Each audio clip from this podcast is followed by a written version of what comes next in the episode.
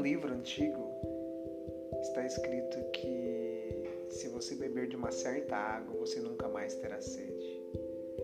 Nós, depois de muito tempo, descobrimos que é verdade o que está escrito nesse livro e que é apenas uma fonte, uma fonte, da qual, se bebermos dessa água todos os dias, seremos preenchidos e completos. E eu te convido para todos os dias, às 5h37,